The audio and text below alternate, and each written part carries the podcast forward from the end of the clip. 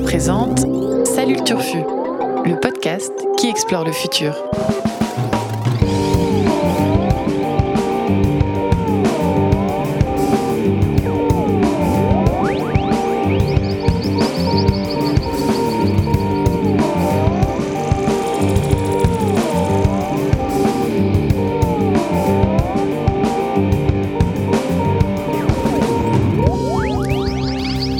Salut les turfos, salut les turfaces, qu'il est bon d'entendre ce petit générique et ces petites... Allez, bienvenue à toutes et à tous dans cette émission de la rédaction d'Ouzbek Erika, une émission dans laquelle on, papote hein, dans la joie tous ensemble, euh, contrairement à nos, deux autres émissions dont je vous glisse juste un petit mot avant de rentrer dans le dur. Euh, dans Rencontre du troisième type, vous pourrez retrouver notre grand entretien avec l'économiste Julia Cagé, qui s'intéresse à, ce que le financement politique fait à, nos démocraties. C'est assez intéressant. Et puis pour prendre du recul, quoi de mieux que de s'abonner à l'émission de l'ami Vincent Louquez, baptisée 300 milliards d'étoiles, et dont le thème du dernier épisode est L'univers a-t-il une fin Tout simplement. Alors voilà pour l'autopromo, c'est fait. Ici, maintenant, dans Salut le Turfu, on continue vaille que vaille à tailler dans la dense forêt de l'actualité pour vous trouver les pépites qui concernent notre futur et le vôtre évidemment.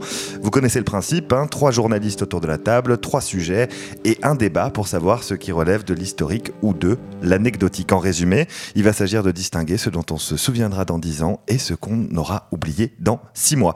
Et ça tombe bien puisque cette semaine encore, les actus qui pourraient avoir un impact sur les générations futures se sont multipliés entre annonces présidentielles sur le climat, bébé CRISPR et exploration toujours plus poussée de la planète Mars. On en parle avec mes défricheurs du turfu favoris. J'ai nommé Annabelle Laurent. Salut Annabelle. Salut Guillaume. Vincent euh, Louquez. Euh, salut Vincent. Salut Guillaume. Et euh, je termine par Blaise Mao. Salut Blaise. Salut Guillaume. Et Blaise, je vais rester avec toi puisqu'on va commencer par, par le commencement, donc par toi qui est notre chef et par notre chef à tous qui est Emmanuel Macron. C'est de lui que tu veux nous parler. Et au commencement fut Emmanuel Macron. Exactement. Emmanuel Macron qui, euh, mardi, 27, mardi 27 novembre, notre président a donné un discours très attendu, puisqu'on était euh, trois jours après la grande manif des Gilets jaunes, qui, on le rappelle, protestent contre la hausse du prix des carburants et plein d'autres choses. Mais c'est ça le, moteur de cette contestation populaire. Et surtout à une semaine de l'ouverture de la COP 24. On se souvient tous de la COP 21. On se souvient moins qu'il y a eu deux autres COP entre temps, mais la COP 24, c'est le grand euh, j'allais dire, le grand Raoult euh, international euh, du climat qui aura lieu en Pologne pour deux semaines et qui, qui s'ouvre en début de semaine prochaine, le, 4 décembre, pour être très précis. D'accord, le mardi 4 décembre. Voilà, donc ça, ce discours arrive pile entre les deux, très attendu. Il est censé à la fois répondre à une crise nationale et annonce, faire de grandes annonces sur la politique énergétique et environnementale de la France. Et qu'est-ce qu'il a sorti de son chapeau? Eh bien, il a sorti un haut conseil un haut conseil pour le climat. Waouh Eh oui oh, dont la mission officielle est de conseiller le gouvernement en matière de transition écologique, classique, mais aussi de contrôler et d'évaluer les mesures prises par l'exécutif. Plus intrigant. Ce haut conseil est donc présidé par la climatologue Corinne Le Quéré, avec 13 personnes euh, dans ce conseil, tous euh, assez indiscutables. Ça a fait l'unanimité sur le casting. On est sur des figures scientifiques assez reconnues. Euh, on peut citer Valérie Masson-Delmotte, qui est une des co-auteurs du GIEC, qu'on a souvent euh, interrogé chez, mmh, mmh. chez Uzbek Erika, voilà, le, le groupement intergouvernemental des experts pour le climat. Euh, Merci pour ceux, ceux qui ne savaient pas. Non, mais c'est important. Je définis l'acronyme. Je suis journaliste. Laurence Tubiana, euh, l'ancienne ambassadrice de la France pour le climat lors de la COP 21. On mhm. peut parler de Pascal Canfin, le président du VVF France, qui est aussi un ancien ministre délégué au développement. Pas mal d'économistes, Alain Grandjean, Pierre Larouturou et j'en passe. Et ce conseil, donc euh, ce haut conseil, euh, va devoir voir en amont si l'ensemble des politiques publiques du pays, de la France, sont compatibles avec l'accord de Paris signé en 2015. C'est un peu comme ça qu'a résumé euh, Pascal Canfin, qu'il a résumé la mission de, de, ce Haut Conseil. Premier dossier chaud du Haut Conseil, ça va être le projet de loi de finances pour 2020.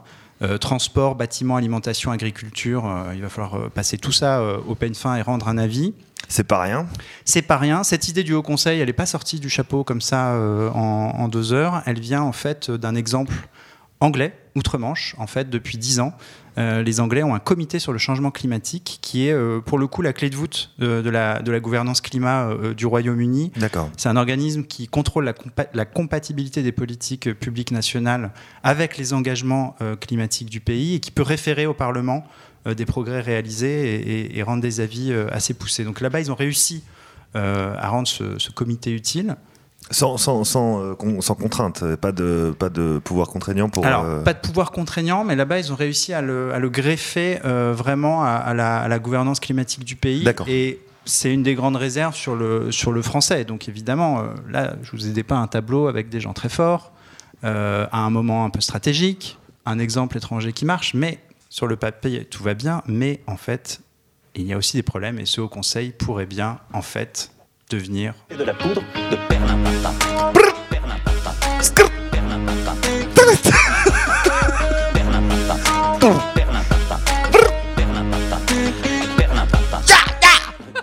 On a perdu Guillaume. Donc ça n'est pas un singe hurleur qui est entré dans le studio, c'est bien, euh, c'est bien Guillaume le dit.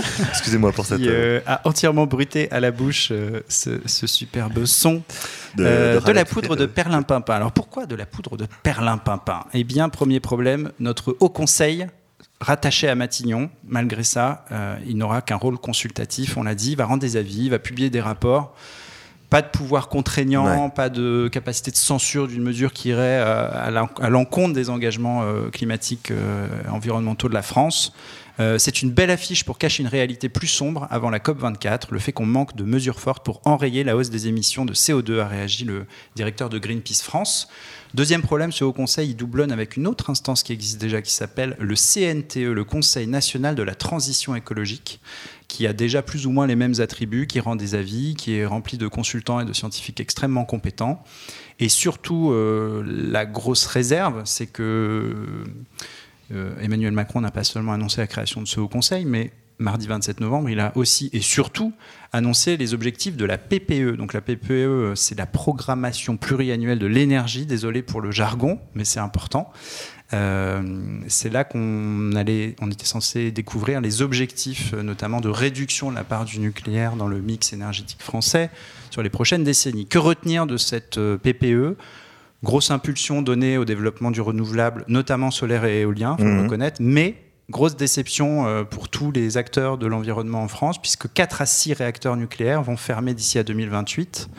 Euh, et objectif, 14 autres entre 2028 et 2035. D'accord, date Donc, à laquelle. euh, ouais, voilà, on- là pour le coup, très très mauvais accueil euh, des ONG environnementales qui parlent d'un recul, notamment cette date qui passe à 2035, on recule l'objectif.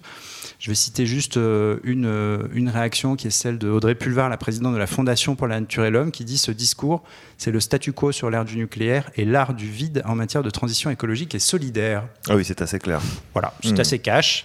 Euh, non, mais il faut dire qu'au-delà de la crise des, gilets- jaunes, pardon, les annonces sur le front de l'écologie étaient, très attendues, car la France n'arrive pas du tout, du tout en bon élève sur le climat. Il faut rappeler que les émissions françaises de CO2 sont reparties à la hausse depuis 2015, qu'elles ont euh, excédé en 2007 de 7% le plafond euh, à ne pas dépasser pour parvenir à un objectif de neutralité carbone à l'horizon 2050. C'était une étude de l'IDRI euh, qui a été très très traitée euh, en octobre dernier. Mhm. Donc voilà, des mauvais chiffres euh, qui tombent à un moment où l'ONU, en plus, a publié euh, dans la foulée du discours d'Emmanuel Macron un nouveau rapport qui confirme que la planète est aujourd'hui sur une trajectoire de réchauffement de 3,2 euh, degrés, donc très très loin des 2 degrés au mieux, soi-disant 1,5, mais maintenant plus personne n'ose prononcer ce chiffre de 1,5. Mais donc on est très très très loin des Chiffre de engagements 1,5 fixé par. voilà, voilà. lors de la COP 21 avec des engagements non, non contraignants, Ouais, volontaires. Mhm, mhm. Donc on est très loin du compte et donc ce haut conseil et ces annonces de PPE sont malheureusement anecdotiques. Oh Blaise- Voilà. Blaise Je lâche le mot. Blaise a défendu un anecdotique. Voilà. Euh, c'est un moment bien. historique Tous- ces l'histoire de cette émission. Tous ces efforts, tout ça pour ça. Je, je- je t'avoue que ta démonstration me, me, me faisait penser que tu allais défendre effectivement un anecdotique. Bah oui. Euh, donc ce Haut Conseil pour le climat est anecdotique. Qu'en pensez-vous, euh, mes chers camarades, à commencer par Annabelle? Autre moment historique, je vais être d'accord avec Blaise Wow. et lui donner un anecdote. Incroyable, cool. Il se passe des choses. Non, euh, mais ça faisait un certain nombre d'émissions qu'on était en, en désaccord. tu vois. ah oui, oui. J'avais pas remarqué. je tiens les, je tiens les comptes. hein, Je, je tiens les comptes effectivement. Euh, Donc, vous avez un euh, taux de 90% de désaccord. C'est ça. Que t'es en train de Donc, euh, non, je suis convaincue et j'avais en effet vu passer que ce Haut Conseil euh, quasiment existe déjà. Donc euh, la peau de, de Perlimpinpin est très efficace pour nous annoncer quelque chose qui existe déjà. Ok. Eh ben écoute, c'est Mm. anecdotique. Donc ce sera Si en anecdotique. plus il n'a pas du tout de pouvoir contraignant, euh, c'est encore euh, plus euh, euh, inefficace et inutile. Donc euh, allons-y sur l'anecdotique. Bon, ce sera anecdotique, mais je pense que Vincent euh, a quelque chose à, à rajouter ou pas d'ailleurs. Oui, moi je pense qu'il ne faut pas rompre cette belle union sacrée nationale autour de cette table pour le climat. Donc je vais aussi voter anecdotique pour marquer le coup, pour marquer l'histoire de ce podcast. Euh, Peut-être juste un mot euh, pour enfoncer le clou. Euh, D'abord, effectivement, Emmanuel Macron a pas l'air au courant qu'il y a déjà un, truc très bien pour conseiller sur le climat qui s'appelle le GIEC, euh, qui donne déjà beaucoup d'indications, euh, notamment de baisser 40, de 45% de nos émissions d'ici 2030 si on va avoir une chance de, de limiter la casse. Et puis sur le, PPE, euh, la France a le deuxième potentiel d'éoliennes offshore, par exemple, de l'E- d'Europe, deuxième plus haut potentiel d'Europe.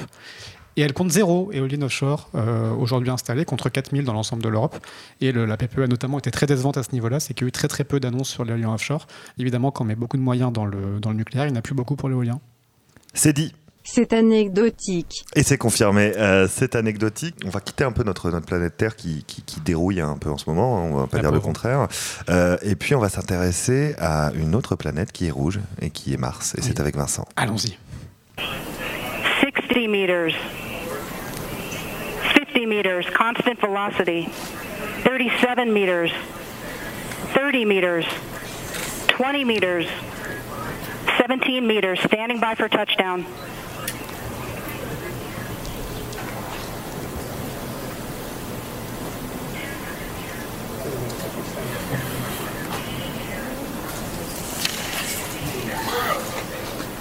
Touchdown confirmed. Bravo Yeah! Incroyable, quel suspense Il a jamais, il y a jamais- Touchdown confirmed! Confirmed. Il n'y a jamais eu autant de suspense dans ce podcast. hein, euh, ce, silence imposant, tout ça pour écouter une sonde se poser. Lundi 26 novembre, ça s'est passé aux États-Unis dans les locaux de la NASA. Juste avant 21h, la sonde InSight s'est posée sur Mars.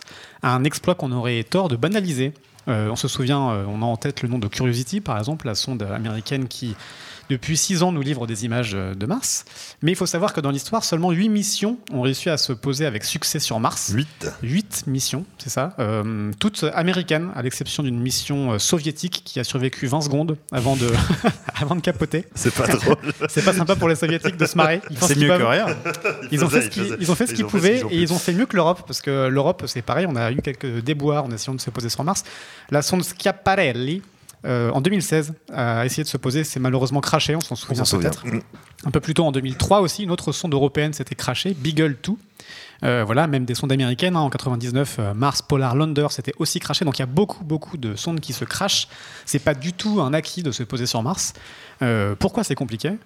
Euh, et ben justement, la description de ce qui s'est passé avec euh, cette nouvelle sonde, avec InSight, nous montre à quel point c'était un exploit technologique. On avait fait un article là-dessus euh, sur le site d'Ouzbek. La sonde arrive sur Mars à, à 20 000 km/h. Déjà, donc ça, ça pose déjà un peu l'ambiance. Euh, C'est plutôt rapide. c'est plutôt rapide. Mhm. Il faut qu'elle arrive avec exactement le bon angle de- de- d'attaque dans l'atmosphère, parce qu'il faut savoir que l'atmosphère de Mars est, est très fine, elle fait à peu près 1% de la densité de l'atmosphère terrestre, mais ça reste malgré tout une atmosphère, donc un obstacle pour un objet qui entre à très très grande vitesse.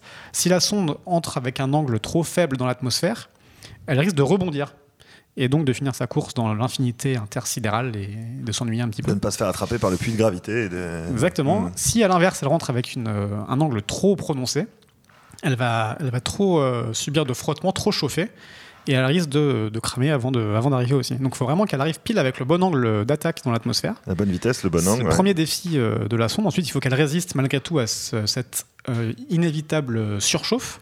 Elle a un bouclier thermique qui est censé résister jusqu'à 1500 degrés Celsius. C'est- C'est c'est chaud. Je crois que- C'est rapide, c'est chaud. C'est rapide et c'est C'est chaud ça qu'il nous faut. déjà. Euh, quoi d'autre? Il faut savoir aussi qu'il y, a- il y a des parachutes qui doivent se déployer qui doivent être très résistants parce que le parachute doit résister à cette très très grande vitesse pour permettre de ralentir la sonde. Donc il faut qu'il se déploie. Alors il est censé se déployer, enfin il s'est déployé parce que ça a réussi. Euh, un parachute de 12 mètres euh, d'envergure euh, qui doit non seulement ne pas se déchirer mais ne pas brûler. Euh, le bouclier ensuite, une fois que la sonde arrive à 11 km d'altitude, le bouclier est éjecté alors que la sonde avance encore à 1500 km/h ce qui reste rapide. Arrivé à 1,3 km d'altitude, la sonde est encore à 220 km/h. Les, les rétrofusées commencent à s'enclencher. Euh, les capteurs commencent à se- s'enclencher aussi quand à l'approche du sol. Et puis les- la, la sonde doit se poser le plus doucement possible, euh, sachant que les rétrofusées qui doivent poser la sonde doivent aussi s'arrêter très rapidement. Elles ont un quart de seconde pour s'arrêter une fois que la sonde est posée. Sinon, la sonde euh, se retourne comme une crêpe. Et oui, et n'est pas, pas Ce utilisable. serait dommage de, de réussir à surmonter toutes ces, tous ces obstacles pour finir euh, le dos, euh, Comme un scarabée. les pattes en l'air et ne rien pouvoir faire. Donc, euh, donc c'est tout ça qu'a réussi à faire Insight, c'est ce qui, ce qui donne toute sa saveur et tout son, son exploit à cette, à cette mission. Euh, voilà, la sonde a réussi à déployer ses panneaux solaires une fois, une fois arrivée sur le sol martien. Pour s'alimenter. Euh, pour s'alimenter en énergie. Elle avait des batteries qui lui permettaient de tenir quelques heures, mais maintenant qu'elle a ses panneaux solaires, elle est autonome, en- autonome en énergie. Et elle va construire sa petite maison. Contrairement à la France, qui, avec la PPE, n'a pas encore assez de panneaux solaires. Croisement des sujets. Et voilà, donc euh, elle est en train de vérifier ses instruments euh, Qu'est-ce qu'elle va pour faire ensuite pouvoir déposer Ah. un petit sismomètre français sur le sol martien. Mais Cocorico Cocorico. Et c'est historique, c'est la première fois qu'on va pouvoir avoir un sismomètre qui fonctionne sur Mars. On avait déjà quoi un essayé. sismomètre Explique-nous. Les, les Américains avaient essayé de poser un sismomètre sur Mars, déjà ça avait foiré. Un sismomètre, ça mesure les tremblements du sol. Ah Donc on va pouvoir écouter les tremblements de Mars. C'est incroyable. Et alors Tu nous les feras écouter au prochain podcast. On vous fera écouter les tremblements de Mars.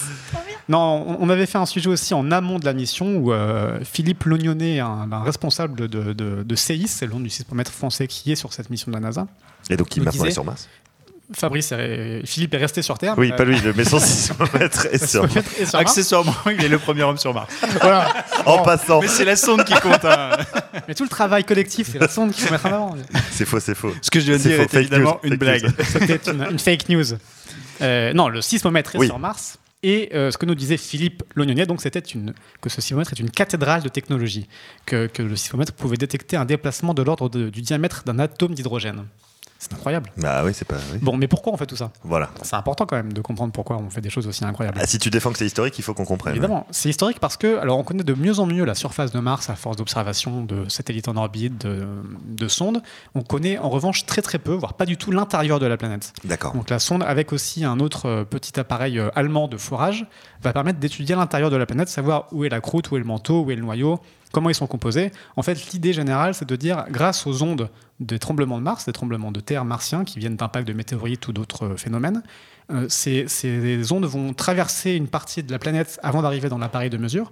Et donc, suivant le temps de, que ces ondes vont mettre à arriver, on va pouvoir dire tiens peut-être qu'il a traversé tel matériau parce que l'on- l'onde a eu telle, telle propriété, tel, tel cheminement, etc. Donc l'idée c'est de, de détecter au maximum, de comprendre comment, comment est- de quoi est constitué pardon, l'intérieur de Mars. Mhm. Et c'est hyper intéressant pour nous parce que ça nous renseigne en fait sur comment fonctionne une planète, une exoplanète tellurique, c'est-à-dire une planète comme la Terre. Savoir comprendre l'historique de la planète Mars, ça nous permet de comprendre un petit peu aussi notre histoire à nous et éventuellement l'histoire d'autres exoplanètes. Si on, découvre des milliers d'exoplanètes où on espère trouver de la vie, pour trouver de la vie, il faut essayer de comprendre comment, euh, comment les planètes peuvent être habitables. On sait que Mars était habitable potentiellement il y a 4 milliards d'années. Il y a un petit truc qui a déconné à un moment donné. L'idée, c'est d'essayer de comprendre pourquoi ça a déconné, qu'est-ce qui a déconné. Pourquoi la tectonique des plaques s'est arrêtée sur Mars. Mars avait un volcanisme euh, important, Important, euh, dans mm. son histoire. Aujourd'hui, elle est morte, il n'y a plus de volcanisme. On se demande qu'est-ce qui fait que la tectonique des plaques s'est arrêtée, qu'on a plus, qu'on a une planète morte. Euh, une autre anecdote que m'avait raconté un chercheur au CNES à propos de cette mission, c'est qu'en fait, il y a autant de, de dioxyde de carbone, de CO2 sur Terre que sur Vénus. Vous savez que le CO2, c'est ce qui provoque l'effet de serre indispensable à la vie, mais nocif en trop grande quantité. Il y a autant de carbone dans les deux planètes. Euh, simplement, sur Terre, il est en grande partie contenu dans- l'écorce. Grâce à- au mouvement des, de tectonique des plaques, etc., il y a beaucoup de carbone qui est, qui est enterré dans le sous-sol. Euh, tout ce carbone est libéré sur Vénus. Résultat, il fait environ 20 degrés sur Terre, 450 degrés sur Vénus. Mhm. Donc c'est important, la technique des plaques. C'est le message final. Tout ça pour dire que euh, pour qu'une planète soit viable, il faut comprendre cette histoire-là et comprendre quels sont les critères à retenir. Si on veut euh, observer les milliers d'exoplanètes et dire celle-là, peut-être qu'elle peut être habitable, et peut-être qu'elle est plus comme Vénus, peut-être plus comme la Terre, peut-être plus comme Mars, Mhm. les critères importants sont peut-être cachés dans les entrailles de Mars et dans le sismomètre français qui l'explore à partir de maintenant. Et donc cette mission Insight et le fait que Et cette donc cette soit mission posée est historique. est historique. Euh, je crois qu'on avait compris que tu voulais en arriver là. Je vais euh, donner la parole à, à Blaise euh, pour, pour appuyer ou pas. Ah, moi j'appuie toujours. euh, Tout ce qui est hors de terre, j'appuie. en plus, là, ça parle de croûtes, de crêpes, de scarabées, de sondes. On a mis tous les ingrédients incroyable. Je peux pas faire autrement quoi. Non, t'es obligé de, de voter historique. Ok, très bien. Donc Mais j'ai compris, hein, mais. euh, Même si j'avais pas compris le name dropping de mots clés incroyables m'oblige à voter historique.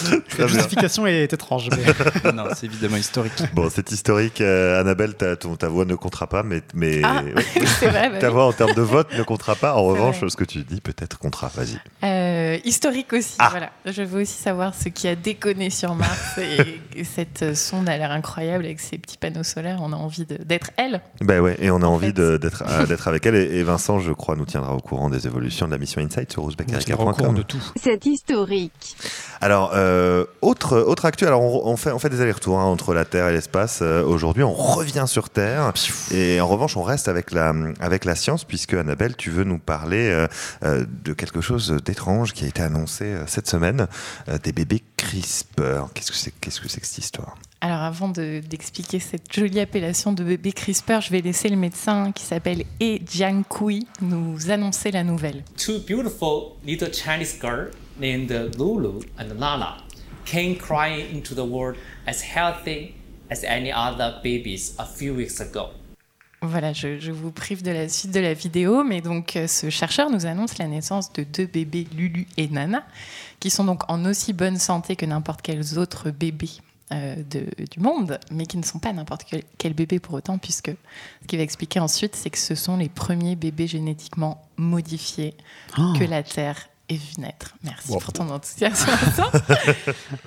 Qu'est-ce qui s'est passé au moment de la féconda- fécondation Euh, donc, qu'est-ce qui s'est passé Au moment de la fécondation in vitro, une manipulation génétique a permis de modifier leur ADN pour les rendre résistants au virus du sida? D'accord. grâce à la technique CRISPR-Cas9, aussi appelée ciseaux génétiques.